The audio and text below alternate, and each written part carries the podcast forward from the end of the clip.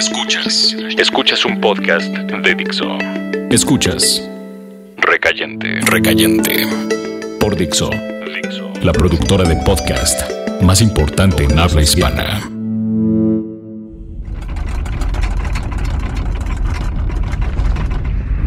La bandera que colgaba en la ventana cayó al momento del temblor.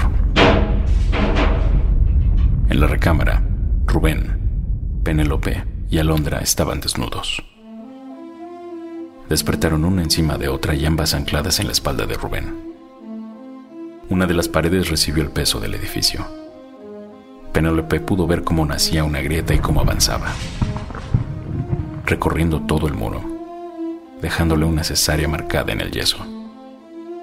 Prendieron la radio para escuchar lo que había pasado. Era la primera vez que sucedía. Miriam Rascol daba algunos consejos, pero ellos sabían que de alguna manera con ese temblor, y después de lo ocurrido la noche anterior, ese era el fin de su mundo, tan pequeño, tan destrozado después del temblor que se extendió desde su cama hasta las cordilleras lejanas que gritaron al moverse. Miren, miren, dijo Rubén. Ahora moriremos sepultados y nos encontrarán desnudos en la misma cama. Desnudos en la misma cama. La cama era enorme. La habían explorado de este a oeste y en alguna esquina Penélope, con las pecas que salpicaban sus brazos, gritó de placer. Vaya, pensó Alondra, voy a morir sin haberme arrepentido. Después llegó la angustia.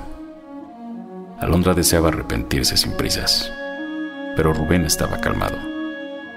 Veía sobre la mesa el folder con los análisis clínicos que ayer habían comenzado todo. Penélope caminó hasta la esquina de la habitación donde estaba la blusa y el pantalón. Buscó en las bolsas y encontró la piedra lisa de río que le había concedido tantos deseos. O eso le gustaba creer. Nadaban en un mar de preguntas, haciéndose camino como podían, braceando para no hundirse en sí mismos. Luego pensaron que estaba bien morir después de haber hecho lo que habían hecho mientras Rubén las grababa. Todo para mandárselo a Julián, agonizaba en un hospital de San Francisco. Está bien, pensaron. Cumplieron el deseo de su amigo, el que les confesó en una carta acompañada de los análisis que ahora estaban sobre la mesa. Después, cuando tembló por segunda vez y el muro paralelo comenzó a cuartearse, el mundo se acomodó de nuevo.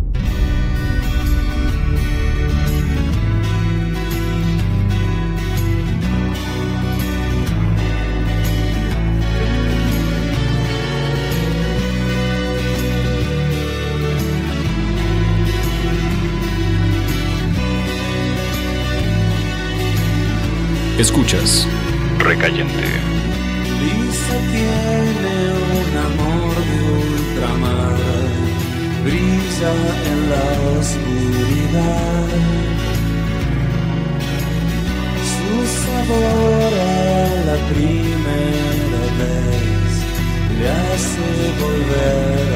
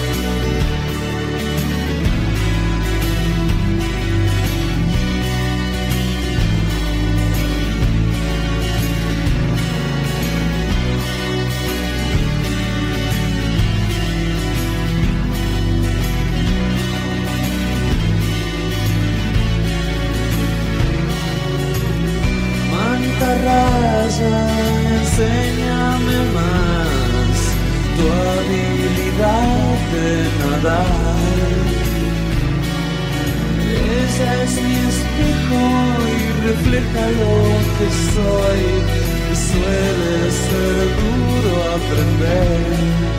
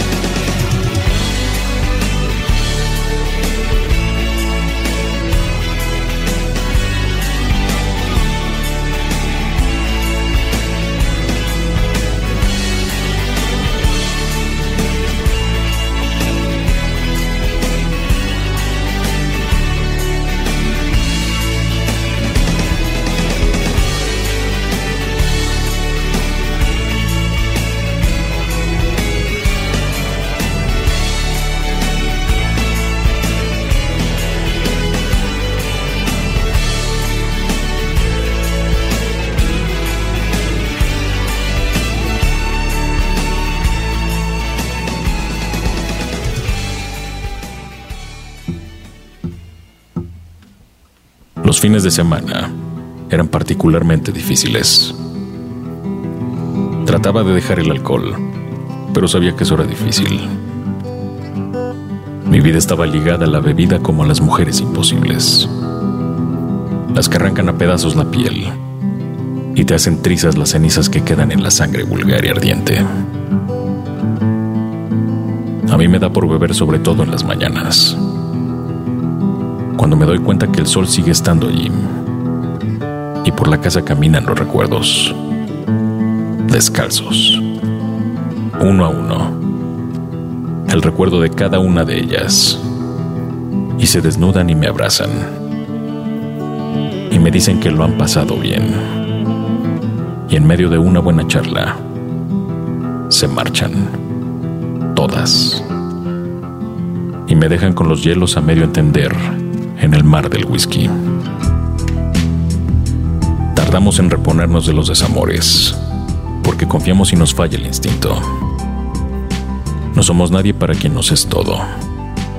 Y uno queda con bastantes pérdidas en la vida cuando todo termina. Ya no hay tanta música. No hay acetatos. No hay carreteras acompañando y no hay más mitad del camino. Hemos llegado al final. Es una lástima que uno pierda en el póker donde se juega todo. Es una lástima, realmente, no aprender nunca. Y al contrario, jugar de nuevo sabiendo que tienes malas cartas. Así que no queda más que aceptar la realidad. Olvidarse de la piel aquella llena de curvas al borde de la noche, y las risas. Pero sobre todo, la mirada sobresaliente de un valiente que sabe que puede morir. El miedo es la bebida de un recayente y se acepta mejor con un whisky y mineral.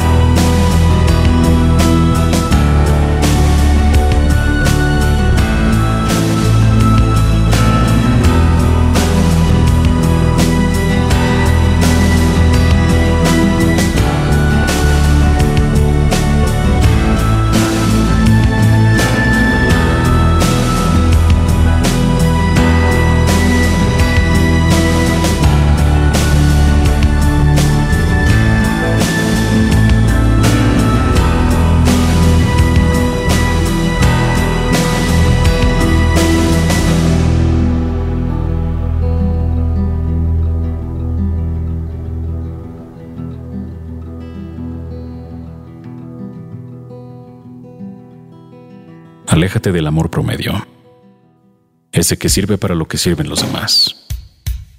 Uno como cualquier otro, con caídas y triunfos promedios. Esos amores que se encuentran cada tanto o cada día y duran hasta la Navidad, hasta tener hijos y te atan a una casa, a un trabajo y a decir todos los días te amo y pasar las noches que te quedan en vida, una vida promedio. No busques ese amor promedio que está en las personas, sobre los autobuses, en las fiestas, con las personas que se juntan, personas promedio, que no encontraron otra cosa que un amor promedio.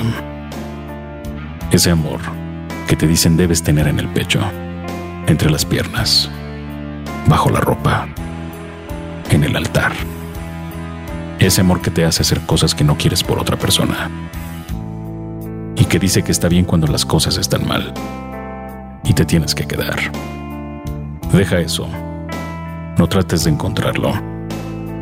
Encontrar ese amor es fácil. Todos lo han hecho. Y dicen que tiene algo divino y especial. Ese es un amor promedio, que te dará una vida promedio y una muerte promedio en un jueves de agosto. No lo busques, no lo encuentres. Aléjate de la violencia de ese amor promedio. Busca algo más, algo que quizá no se llame amor, y cuando lo tengas no lo llames de esa forma. Busca algo que te haga estar despierto aun cuando estés dormido y te haga matar el aire porque estorba. Un amor que sea arte y solo tú entiendas. Tú y otra persona.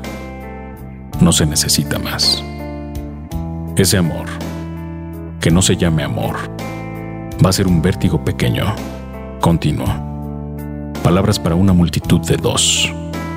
No necesitará ejércitos de mentiras, ni ejércitos de excusas, ni ejércitos de palabras no necesitará reconciliaciones ni heridas, aunque ese, como los demás, te pueda matar, pero no lo hará, no te destruirá, o lo hará de una forma distinta, y aún eso será hermoso, porque todos moriremos de algo, todos estamos expuestos, pero que no sea la muerte de amor promedio.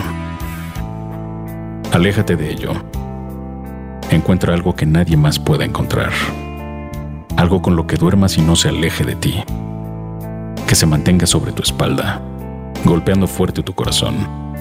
Y entonces sepas que eso no lo había sentido. Y más aún, que no lo quieres sentir con otra persona. No busques sentir eso con alguien promedio. Encuentra a alguien que te ignore. Y con esa persona busca Busca hasta encontrar o hasta morir buscando. The ponies run, the girls are young, the odds are there to beat. You win a while, and then it's done. Your little winning streak. And summer now to deal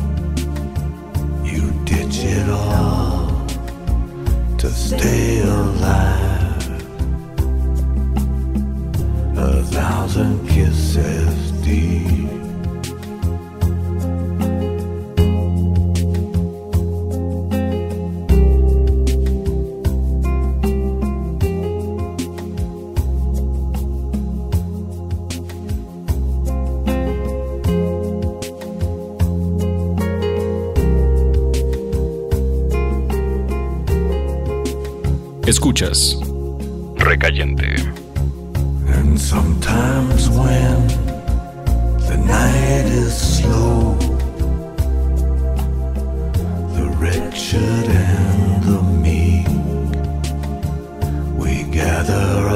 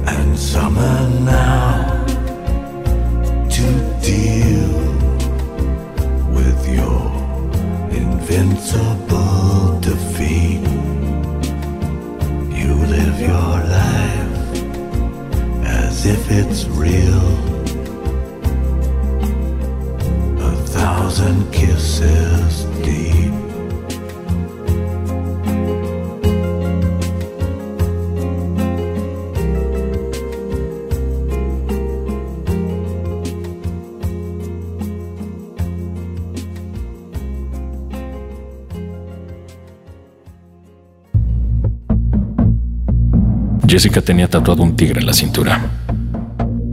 Era un buen tatuaje y era una buena cintura. Pocas personas lo habían visto, y solo Liz y Alfonso lo habían besado en una especie de encuentro sexual, con algún ritual de por medio. Un día Jessica abrió las cortinas de su casa. Tenía ventanales. Cuando las cortinas se abrieron, Jessica estaba completamente desnuda, los brazos libres y el tigre suelto por aquella casa. Enfrente estaba el departamento de Cristina y Manuel, que viendo a aquella mujer se les despertó la lujuria y comenzaron a arrancarse la ropa, como si hacía años tuvieran fornicado salvajemente. Quizá era cierto. Lo mismo pasó con un par de departamentos que tenían la misma vista. El aire se cargó de olores privados y costaba trabajo caminar entre los pasillos de la carga sexual que habían despertado Jessica y su tigre. Los edificios comenzaron a desprender gemidos, primero de una recámara, luego de otra, y al final todos los departamentos estaban salvando al mundo a su manera. El sexo salva al mundo, y Dios lo sabe. Los últimos gemidos eran los más sentidos, cuando todos se rendían a la invasión del tigre, que seguía paseándose sobre el mármol frío. La gente que caminaba bajo el departamento de Jessica se quedaba callada sin saber la razón. Solo sentían que debían guardar algún tipo de respeto. Todos quedaron exhaustos y callados más o menos al mismo tiempo. El sol daba en las gotas de sudor de la espalda, los senos y las manos mordidas. Era jueves. Poco a poco comenzaron a vestirse de nuevo. Cuando voltearon la mirada al departamento de Jessica, las cortinas estaban cerradas. El tigre oculto, muerto o corriendo por la calle. Nadie sabía. Estaban demasiado cansados para seguirle la pista. Todos tenían la boca seca y necesitaban refrescar su realidad. Escuchar algo que tuviera sentido con lo vivido. Tomaron camino a un bar para la presentación del libro de Recallante en su paso por RMX. Cuatro años para escribir esos tres libros y ahora estaban listos. Era primero de diciembre y aquel tigre estaba entrando en las casas, poco a poco, hasta llenar a Guadalajara con vida de nuevo.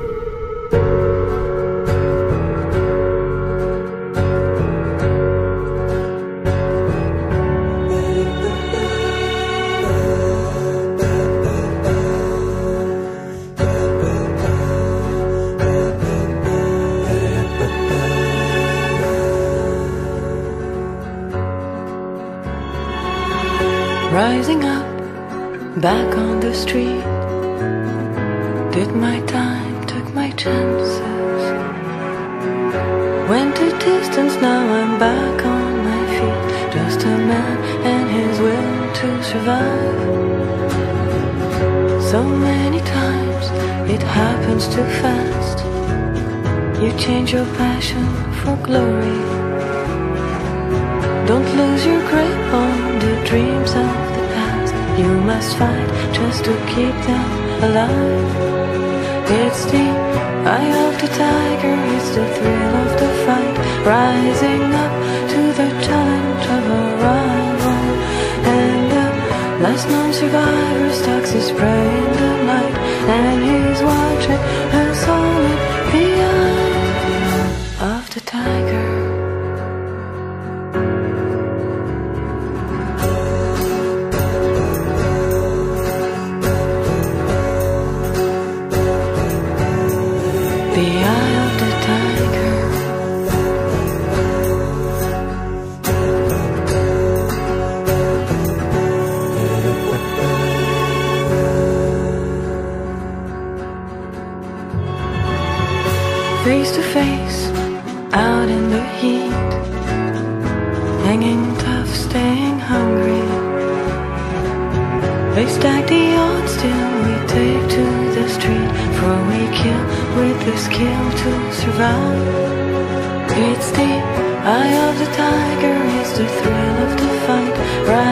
Up to the challenge of a rival And the last known survivor stalks his prey in the night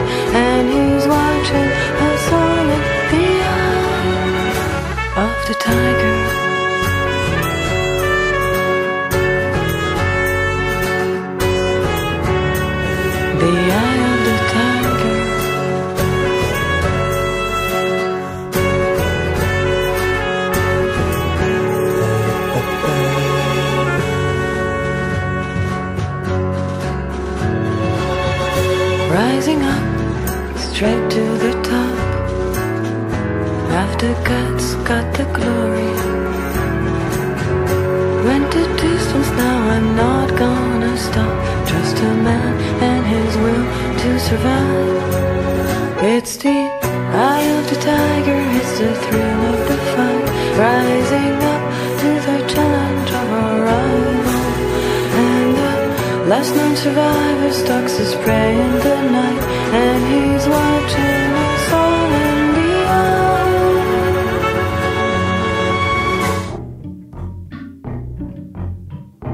Recibí la carta de Alejandra una tarde. Era lluviosa, me parece. La carta incluía una fotografía de ella desnuda. Una mujer bien hecha, fuerte y oscura, sonriendo. Grandes piernas, grandes pechos y, en ellos, llevaba tatuajes de rosas. Ella estaba en algún lugar cerca de las aguas que tienen medusas. Y en la noche, la superficie brilla con cierta magia. En la carta me platicaba todo eso, y era interesante pero yo no podía dejar de verla desnuda. Ella era una noche en la que me quería internar y no salir en un buen tiempo. Escribimos un par de cartas. Quedamos en vernos, aunque aquello era complicado por la distancia. Algún tiempo después Alejandra vino a la ciudad, a una convención feminista, donde se unían varias mujeres y odiaban a los hombres, y ponían reglas de celibato, y era odio hacia los hombres, y lo que hay en medio de nuestras piernas. Algo un poco fanático, pero que les parecía necesario. Alejandra me llamó en medio de la convención y me contó de aquello y de lo furiosas que estaban todas y de lo convencida que estaba de que era un buen momento para el grupo. Seguido esto me dijo que quería irse a la cama conmigo, que le urgía. Media hora después estaba en la puerta de aquel hotel, donde estaban las mujeres furiosas con los hombres. Yo me llevaba a una de sus amazonas para hacerle pequeños altares en cada parte de su cuerpo. Lo único que recuerdo de aquella noche fue que el cuerpo quemaba, de manera literal. Todo quemaba. Quemaban las palabras, quemaban los movimientos, quemaron las convenciones feministas y todo lo que de su boca salía. Esa noche el mundo ardió y también se quemaron las rosas.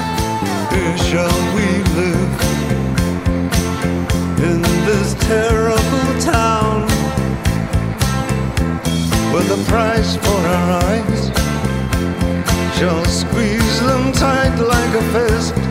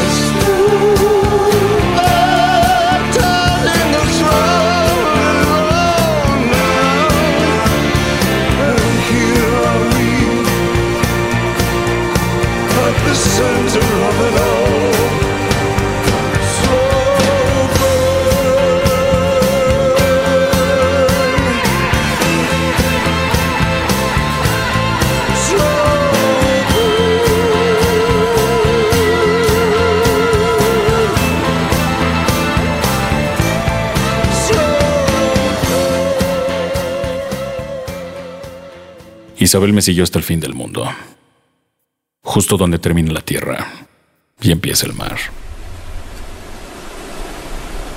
Llegó vestida de manera sencilla, con la voz cargada de emoción.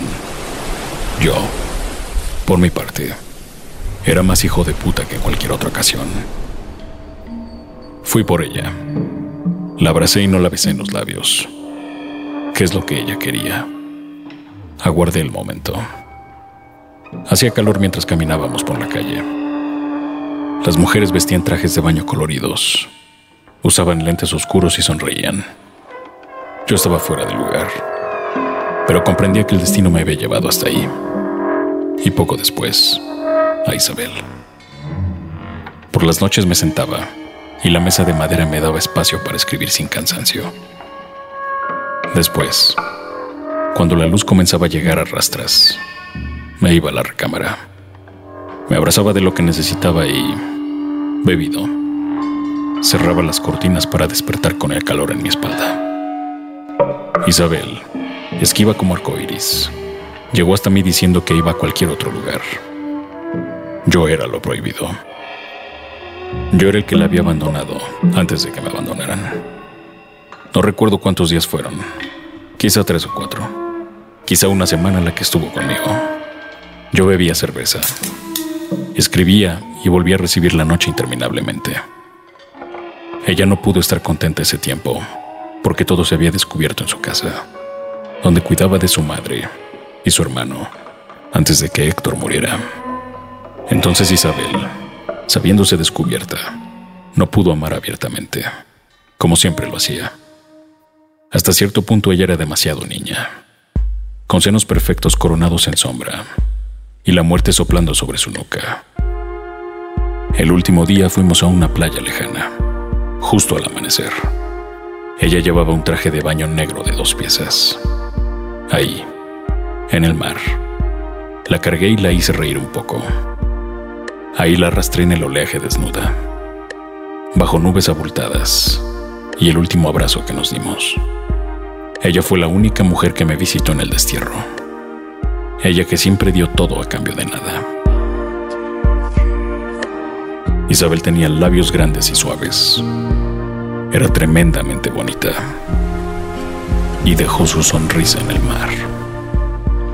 as I cave into temptation. I've strayed across a line. Keep it under wraps in the cold store. Put it to the back of your mind.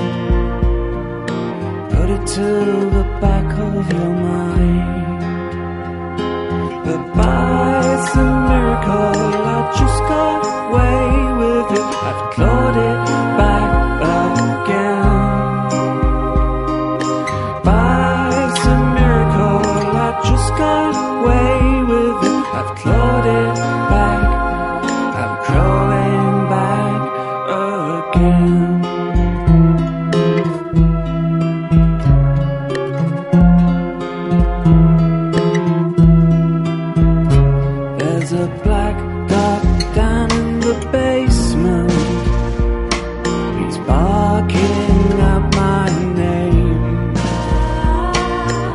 Snapping at my heels when I falter. Kick it, but it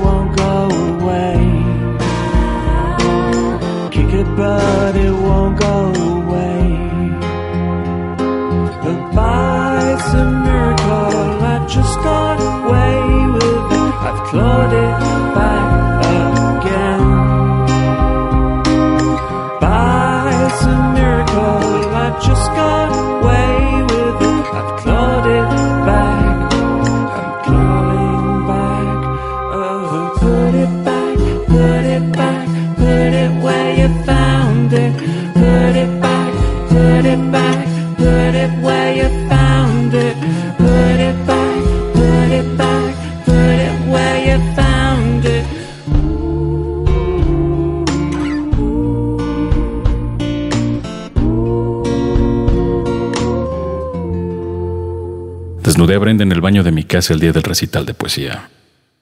Había sido una noche fría y el lugar se llenó. Nos habían prestado una casa vieja y el dueño tenía pavor de que la destrozáramos, como había pasado en otros recitales. Así que tuvimos que contenernos un poco. La gente fue llegando poco a poco, hasta que el susurro era una plática general antes de que comenzara el recital. Yo iba acompañado de otra mujer, pero en realidad aquello solo era el preámbulo de una catástrofe. Una vez más. Había invitado a Juan Vita que leyera su trabajo, que era mi poeta favorito en aquel entonces. El tipo escribía sobre cosas realmente carnales, un amor interminable y doloroso, y sobre gatos. Era un buen poeta hasta que perdió su magia juntándose con otros escritores, ciertamente malos. Un equipo de grabación estaba filmando todo para producir un programa que se transmitiría después. Pero eso no ocurrió. El recital se había llenado de toda clase de personas fantásticas. Incluso habían viajado de otros lugares para escuchar la lectura. Yo había escogido algunos poemas nuevos, y ahí estaba Brenda, tremenda mujer con grandes piernas y ojos de tormenta violenta. Vestía de negro y los zapatos de tacón alto le daban el toque más elegante del lugar. Brenda tenía clase. La lectura fue por buen camino Supongo que fui el que más bebió aquella noche. La cerveza corría en mis arterias sin mucho freno. Quizá porque sabía que todo había terminado con aquella otra chica. Ciertamente mala mujer. Pero ahí estaba Brenda, que escuchó atenta entre poema y poema, y la banda de blues al fondo. El recital terminó y seguimos bebiendo hasta quedar 10 o 12 personas. Después solo estábamos Brenda, una amiga suya, Antonio y yo. El dueño del lugar nos terminó sacando y tomamos rumbo a mi casa. Puse un viejo disco en la tornamesa. Aquella aguja despertó a Willie Dixon.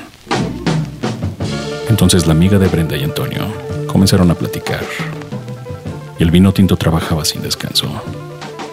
La música estaba bien, pero yo, en realidad, solo podía escuchar los latidos de Brenda.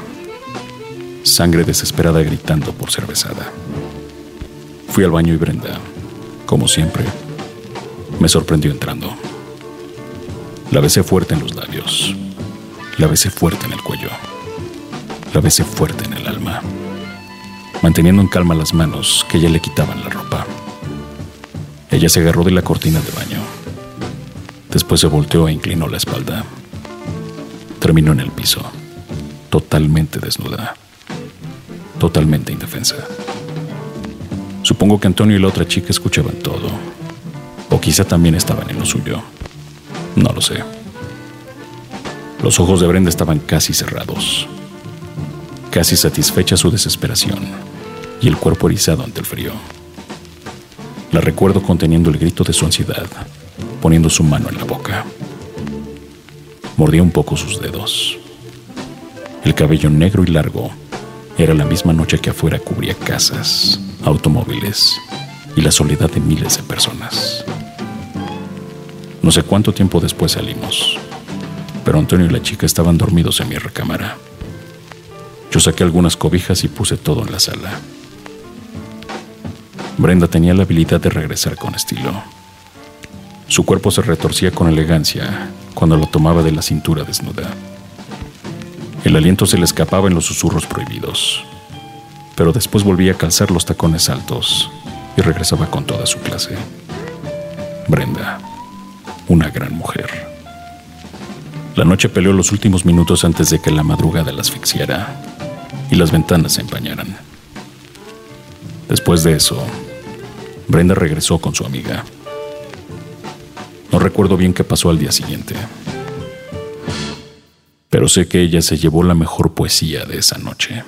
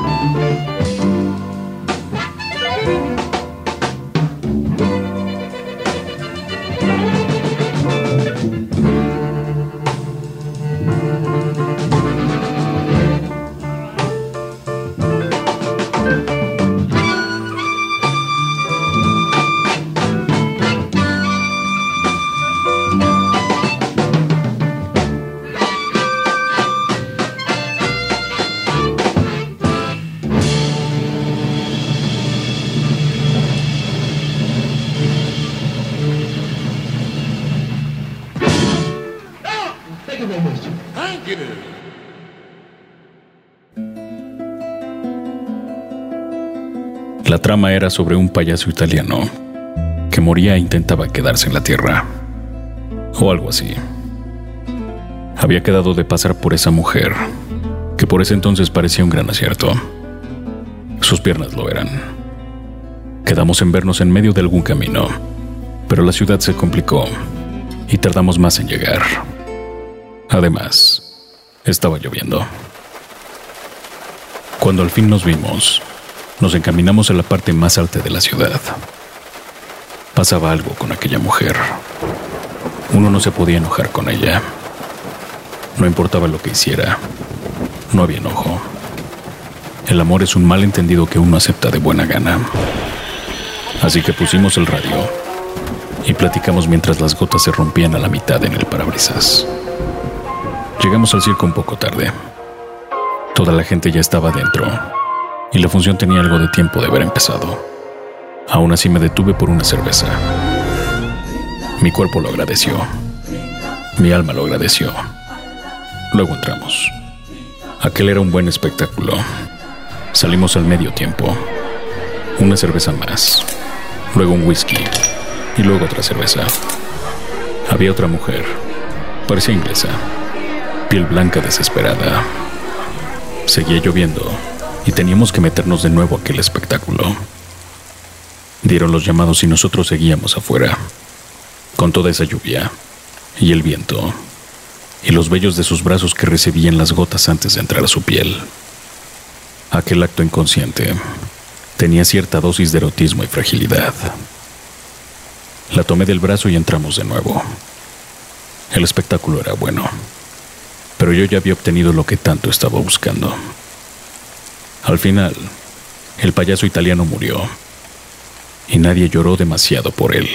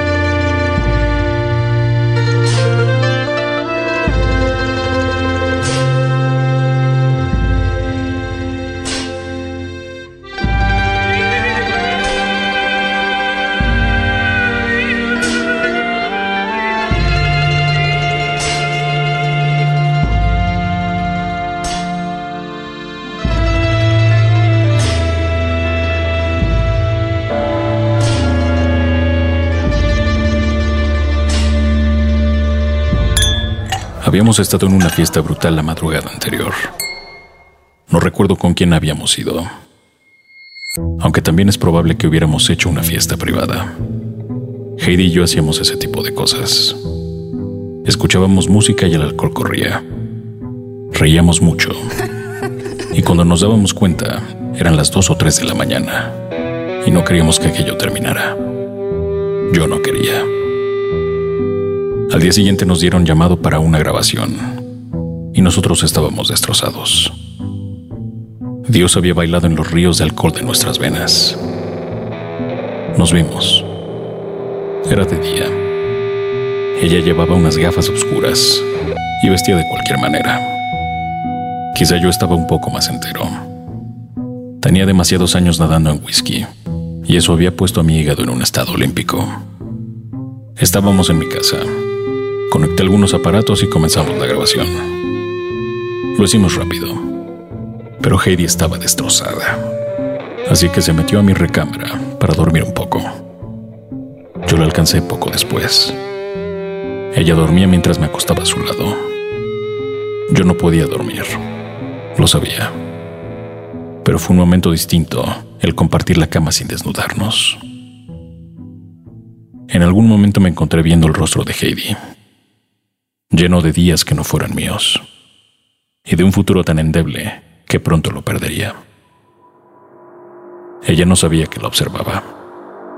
Su fina nariz, su cabello de cascada nocturna, el cuello que pocas veces besé, y los ojos que no volvería a ver con amor jamás.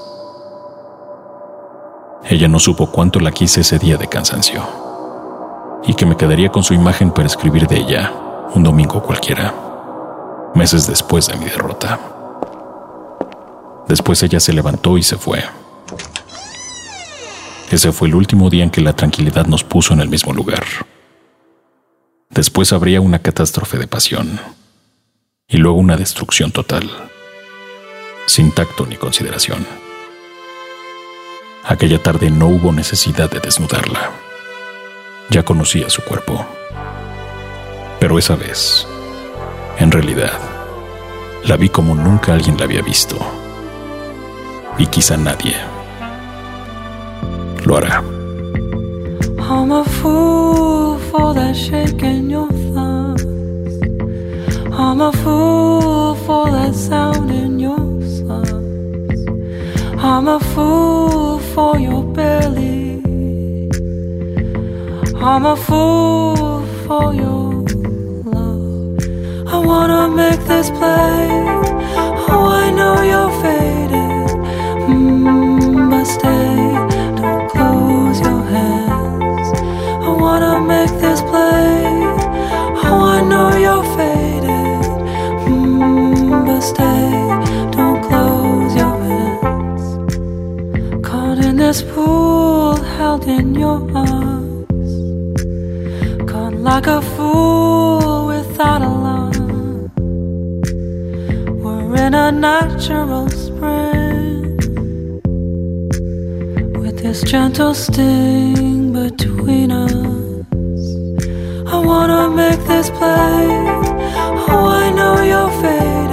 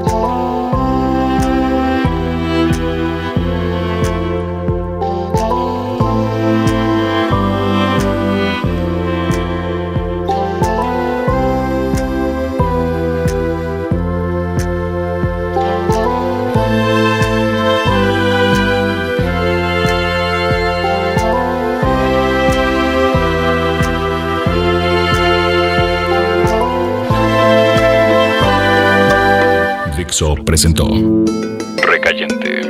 Recayentes son los escritos de Fernando Benavides, arroba mimoso 1. En la voz de Federico del Moral, arroba F-del Moral.